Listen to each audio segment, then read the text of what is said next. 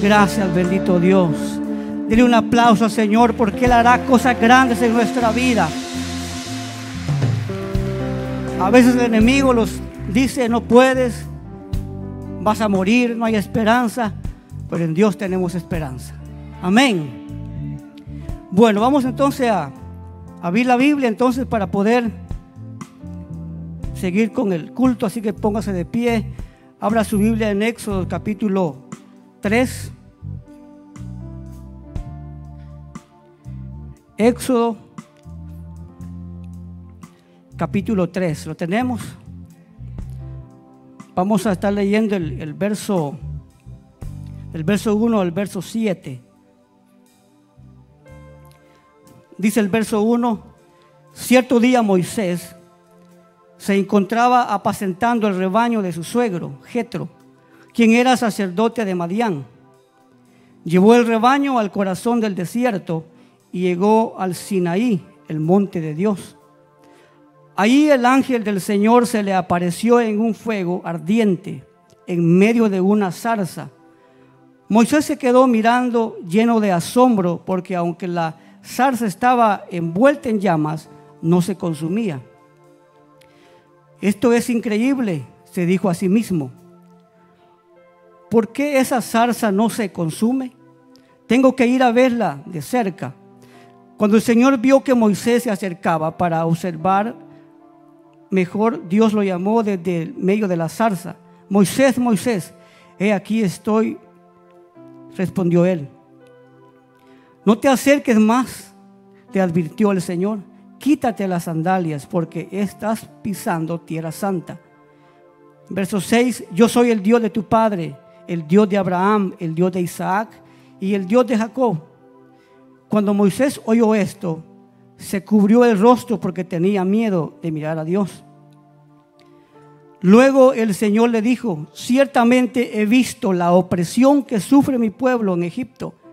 He oído sus gritos de angustia a causa de la, crueldad de sus capataces.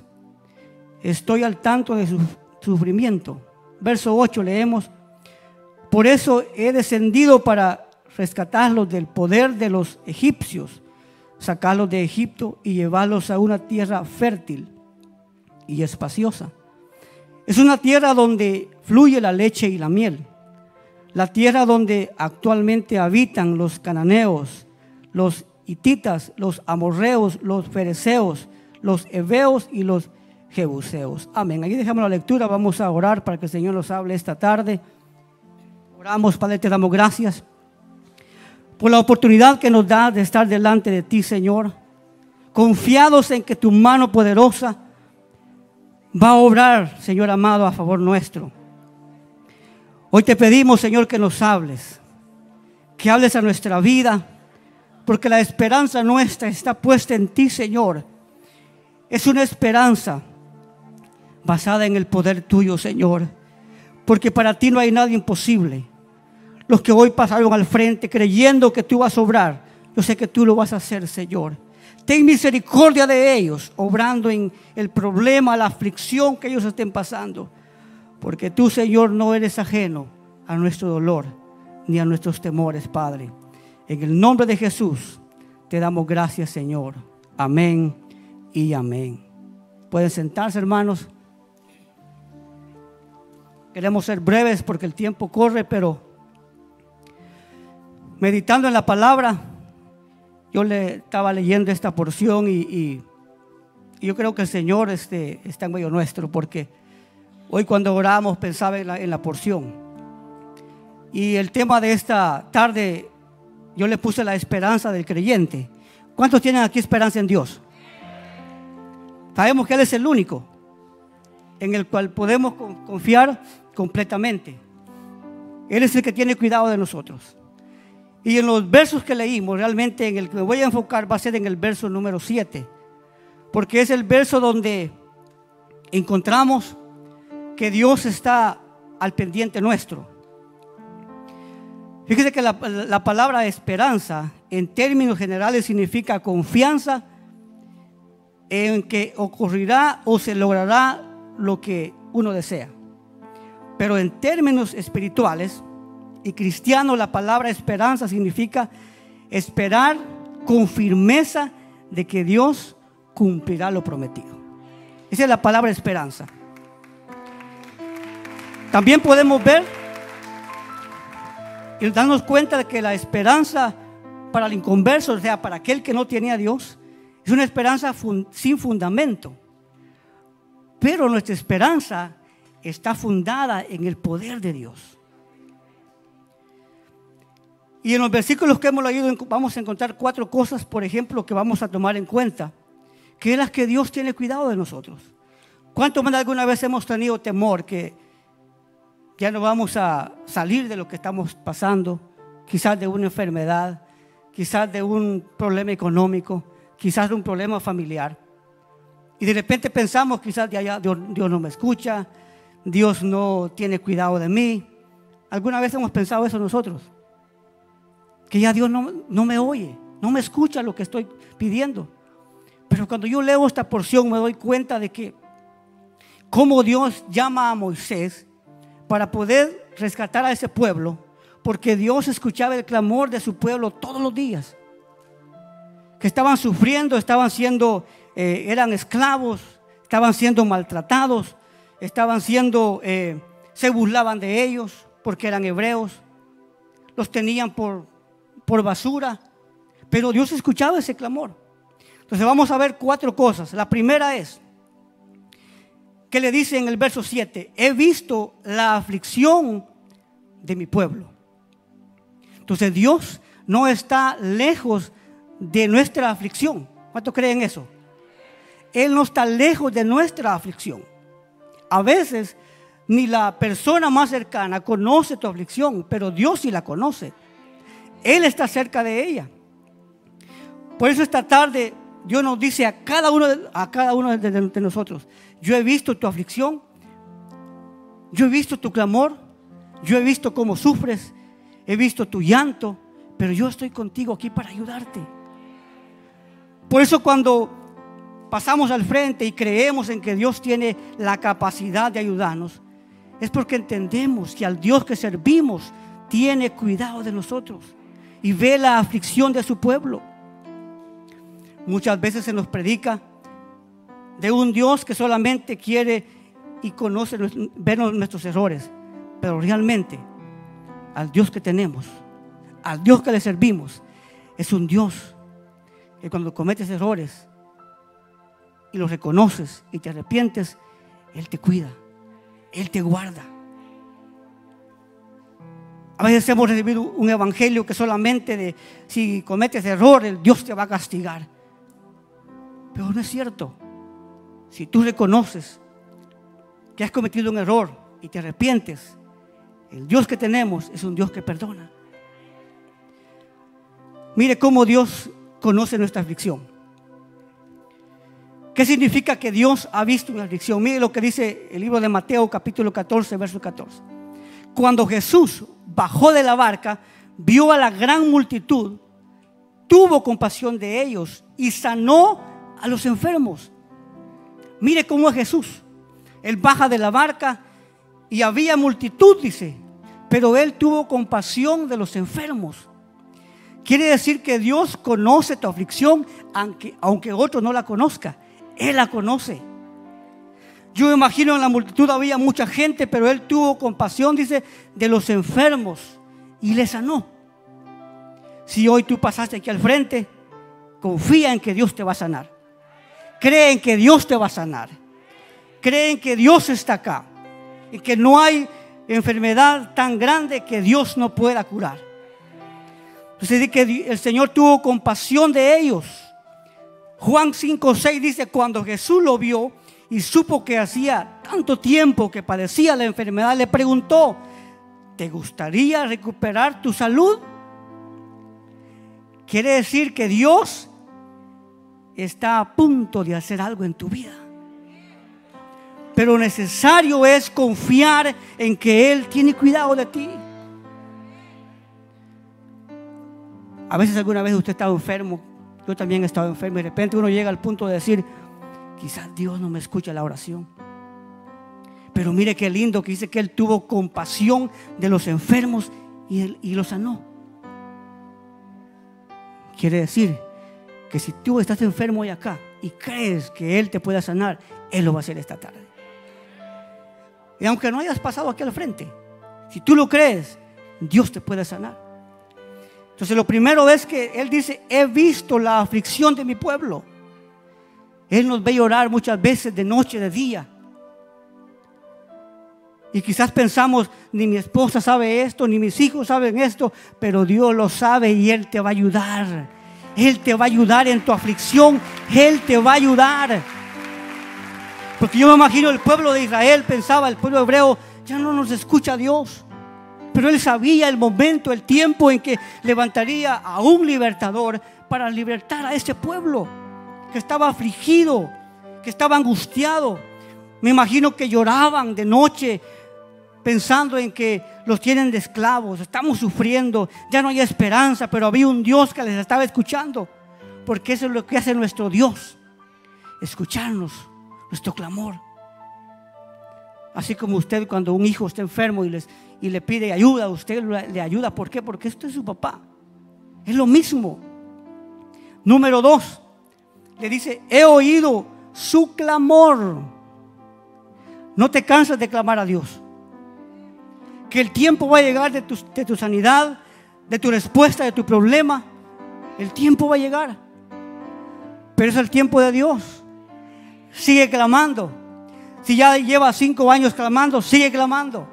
Sigue clamando porque la respuesta de Dios va a llegar. Muchas veces hemos desistido de orar porque ya no me escucha Dios. ¿Cuánto tiempo llevo orando? Pero Dios tiene un plan para ti. Él tiene un plan para ti. Mire, si has caminado fiel delante de Dios, si has sido fiel delante de Él todos los días, no te preocupes porque Él está a punto de obrar en tu vida. Ustedes conocen la historia de, Ezequías. Ezequías se enfermó y Dios le manda a decir que iba a morir. Pero ¿qué hizo Ezequías? ¿Dejó de clamar porque Dios le dijo que iba a morir? Al contrario, dice que se dio vuelta y clamó y le pidió a Dios misericordia. ¿Y qué pasó? Dios envía al profeta y le dice, vuelve y dile que le aumentaré sus días. ¿Y le dio cuántos años? ¿Quién sabe? 15 años de vida. O sea que hay esperanza en el Señor. Por grande que parezca el problema, hay esperanza.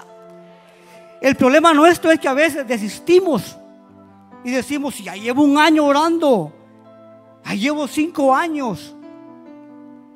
Una mujer me contaba que oró 15 años por su esposo y a los 15 años él llegó al Evangelio. 15 años, hermano. Y a veces nosotros con un año estamos ya cansados, ¿verdad? Con dos meses, no hombre, Señor, no me responde. Dice que Él escuchó el clamor de ellos. Si Dios oye tu oración, no se quedará sin hacer nada. Él hará algo a tu favor. Pero no debemos de cansarnos. A veces nos cansamos muy rápido nosotros. Y decimos, ya no puedo ya estuvo, ya gasté en los médicos, ya invertí en mi matrimonio, ya pagué psicólogo, ya hice esto y no hay nada. No te canses. Sigue clamando. Dios escucha tu clamor. Hay esperanza en Dios. Él no se cansa de escucharte, rogarle, Él no se cansa. Y a su tiempo, Él va a darte la victoria. Pero no te canses. Pero a veces nos cansamos rápido nosotros. A veces nos cansamos con los hijos que no quieren, pero Dios a su tiempo va a dar respuesta. Número 3. En el mismo verso 7 le dice, he conocido sus angustias. ¿Alguien aquí ha estado angustiado? ¿O alguien aquí está angustiado? Y dice, ay, pues, en la iglesia nadie, nadie sabe lo que estoy pasando. Pero dice, he conocido sus angustias. Esto es algo que interesante porque Dios conoce. A veces, miren, a veces ni la familia conoce la angustia nuestra. La guardamos. Pero Dios la conoce. Él sabe cómo has llorado. Él sabe cuánto has clamado por la respuesta que estás pidiendo. Pero Dios, dice, a su tiempo te voy a responder. Porque habían, ¿cuántos años habían pasado ellos de esclavos? Años, años. Yo me imagino aquellos que ya estaban avanzados en edad, si aclamamos, ¿cuántos años hemos clamado y Dios no escucha? Pero Dios había preparado a alguien para libertarlos. El Espíritu Santo conoce tu aflicción. Y Él está aquí esta tarde para decirte, no te preocupes, yo estoy contigo. Tu esposo no quiere, yo estoy contigo. Tu esposa no quiere, yo estoy contigo. Tus hijos no quieren, yo estoy contigo. No tienes trabajo, yo estoy contigo. Estás enfermo, yo estoy contigo. Yo conozco tu angustia. Yo conozco tu aflicción. No te preocupes. Eso es lo que dice el Señor. Por eso mientras orábamos yo pensaba en esto. ¿Cómo es nuestro Dios? Yo me dijeron que había que orar hoy por los enfermos. Y digo yo, Señor, realmente tú estás en medio nuestro. Porque yo pensaba eh, cuando leí esta porción y preparaba el tema, yo pensaba en, en aquellos que están enfermos por años y que ya creen que no hay esperanza. Hoy el Señor les dice, tu esperanza está en mí y tu respuesta está a punto de llegar, pero sigue clamando porque Dios conoce tu angustia. Dice el Salmo 56, 8. Tú llevas la cuenta de todas mis angustias, le decía David, y has juntado todas mis lágrimas en tu frasco. Has registrado cada una de ellas en tu libro. Mire cómo David reconocía que las lágrimas que él botaba, el Señor dice que las había juntado en un, en un frasco, dice. Ese es nuestro Dios. Ninguna lágrima es en vano. Dios las conoce. Y ese es nuestro Dios. Entonces no te preocupes por la angustia que tengas hoy. El Señor está contigo esta tarde. Y aquí vas a salir diciendo, gracias Señor, porque había pensado que estaba solo, pero no estoy solo. Dios está conmigo. Él está aquí. Él está en mi familia, en mi trabajo y en todo lo que yo he hecho. Y necesito que Él esté allí. Número cuatro he descendido, le dice, para libertar. Quiere decir que el Señor está hoy aquí, porque Él sabía que ibas a venir enfermo y de aquí vas a salir, sano. Él sabía que venías aquí quizás sin trabajo. El Dios que servimos te va a dar respuesta te vas a quedar sorprendido cuando veas que mañana te van a llamar de un buen trabajo. Y vas a decir verdaderamente, a ese Dios que sirvo, vale la pena. Vale la pena. Esta vez que, esta vez que estuve yo de vacaciones, yo pensaba en eso. Yo decía, qué fácil es desconectarse uno del Señor. Pero como estamos involucrados en la obra, yo siempre estoy tratando de mantenerme ocupado, ocupado en mis tiempos libres, porque es fácil uno desconectarse de lo que Dios ha hecho en la vida de uno. Y cuando yo leí esta porción decía, Señor, ayúdanos, que aunque pasen los años y no recibamos respuesta, a su tiempo tú la vas a dar. Yo esperé 26 años para poder ir a ver mi familia. 26 años esperé. Y lo digo como testimonio, porque no ha sido fácil. Pero mientras yo abrazaba a mis hijos, allá les decía, gracias Señor, porque valió la pena esperar en ti. Valió la pena esperar en Dios. A veces desistimos fácil nosotros y decimos, yo le decía a mi hijo, tuve oportunidad de venirme yo a verlos a ustedes, pero Ahora tengo la bendición que puedo viajar libremente, les decía yo. Pero valió la pena esperar por 26 años, ser fiel a Dios por 21 años, valió la pena. Que no lloré, claro que lloré. Los que tenemos hijos lejos sabemos que eso no sucede. Cuando hay fiestas, por ejemplo, cuando uno se reúne con la familia y no están los hijos, uno llora. Pero esas lágrimas el Señor las recogía. Y ese es nuestro Dios. Por eso hoy no importa lo que estés atravesando tú este día, el Señor te dice, yo tengo esperanza para ti. Y el que no conoce de Dios, su esperanza está puesta en algo que no tiene base. Pero hoy, si tú, no le conoces, hoy puede llevarte esa esperanza en tu corazón y decir, realmente estos locos tienen razón. Porque al Dios que sirven, nunca le falla. Entonces la esperanza que está puesta en Dios vale la pena. Dice el Salmo 46, verso 5. Dichoso aquel cuya ayuda es el Dios de Jacob, cuya esperanza está en el Señor, su Dios. Dichoso aquel cuya ayuda es el Dios de Jacob, cuya esperanza está en el Señor, su Dios.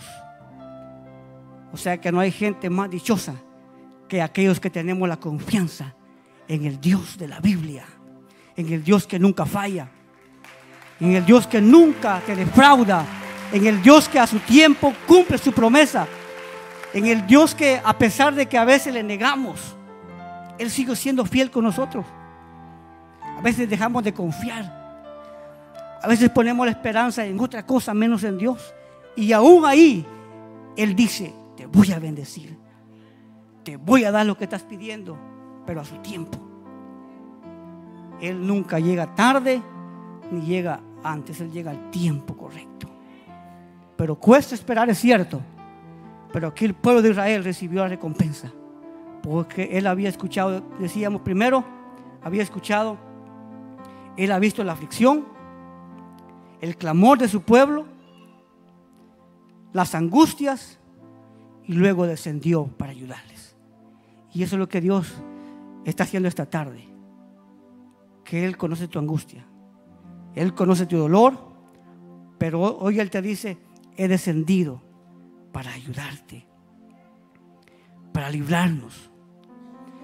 No hay duda pues que vivimos en un mundo lleno de tantos errores, en un mundo eh, contaminado, en un mundo inseguro, en un mundo donde de violencia, en un mundo que da tristeza hoy. Pero tenemos la esperanza en Dios que Él está al cuidado de nosotros. Y a pesar de que tú quizás hayas sido infiel, te hayas alejado de Dios, digas, es que ya Dios no me escucha a mí. Él está en este lugar para escucharte. Él está en este lugar. Y ahora tú puedes decidir qué quieres hacer. ¿Quieres seguir en tu misma idea de que Dios no te escucha o quieres ponerle confianza en Él? Muchos han dejado de buscarle porque se cansaron de clamar. Y dijeron, mejor busco ayuda en otro lado. Pero te equivocaste. Porque la ayuda correcta está en el Señor. Y no importa el tiempo que pase. No importa el tiempo que esperes. Que tu enfermedad sea, que tu salud vuelva. No importa el tiempo que esperes que tus hijos regresen al Señor. No importa el tiempo que esperes que tus padres, que tu esposo vuelva al Señor. No importa el tiempo, sigue clamando no desistas, no desistas, porque el Señor tiene cuidado de cada lágrima que se cae, de cada noche de llanto, de cada noche de angustia, de cada noche de decir, Señor, ¿cuándo? ¿Cuándo? David le dice, tú me conoces, tú sabes cuánto lloro, cuánto me, me he afligido, pero mi esperanza está puesta en ti. Y eso mismo dice hoy el Señor, la esperanza que está puesta en el Señor es una esperanza que vale la pena. La esperanza puesta en otra cosa es un fracaso. Pero hoy el Señor está aquí esta tarde para decirte, aquí estoy yo. No te preocupes, yo te voy a ayudar. Yo te voy a guardar. Sigue buscándome, sigue buscándome. Me contaban allá donde estuve yo, en mi pueblito, que muchas iglesias cerraron y ya no abrieron.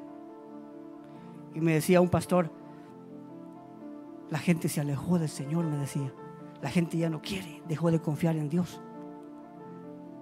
Pero ¿por qué cree usted que pasaba eso? Porque se cansaron. Dijeron, bueno, ya esta pandemia ya, quizás ya no va a terminar, hay que hacer algo. Y la gente se alejó de Dios. Dejó de confiar en el Señor. Pero los que estamos aquí seguiremos confiando. Seguiremos confiando. A pesar de que no se vea claro, seguiremos confiando. A pesar de que quizás ya tenemos años pidiendo algo que no recibimos, seguiremos confiando. Porque nuestro Dios es fiel. ¿Lo creen ustedes? Nuestro Dios es fiel. Así que póngase de pie. El Señor está en este lugar. Y no importa lo que hayas traído acá. Y quizás digas, ya no hay esperanza. Hoy el Señor te dice, yo tengo esperanza para ti. Cierra tus ojos un momento. El Señor está en este lugar. Él quiere decirte, aquí estoy yo. Conozco tu llanto, conozco tu aflicción, sé el temor que tienes. Sé que estás pensando, quizás mañana me van a deportar, ya no hay esperanza. Pero Él te dice, yo estoy contigo. Sigue clamando, sigue confiando en mí. Quizás has pensado, ya no hay esperanza con mi esposo, no quiere nada. Sigue confiando en Él, que Dios ha escuchado tu clamor. Él conoce tu aflicción, Él sabe lo que necesitas. Él ahora te consuela y te dice, aquí estoy yo. Tu llanto no ha sido en vano. Él conoce que has clamado por años él sabe que no has desistido de clamar y que a veces has llegado cansado, cansada, pero has clamado a Él. Él pronto trae tu respuesta. Él conoce tu angustia. Él sabe que a veces has querido tomar decisiones equivocadas, pero Él está aquí en este lugar diciéndote, no te, preocupes, yo he descendido hoy para ayudarte, para sanarte, para darte libertad. Yo he descendido hoy para darte libertad. No te preocupes.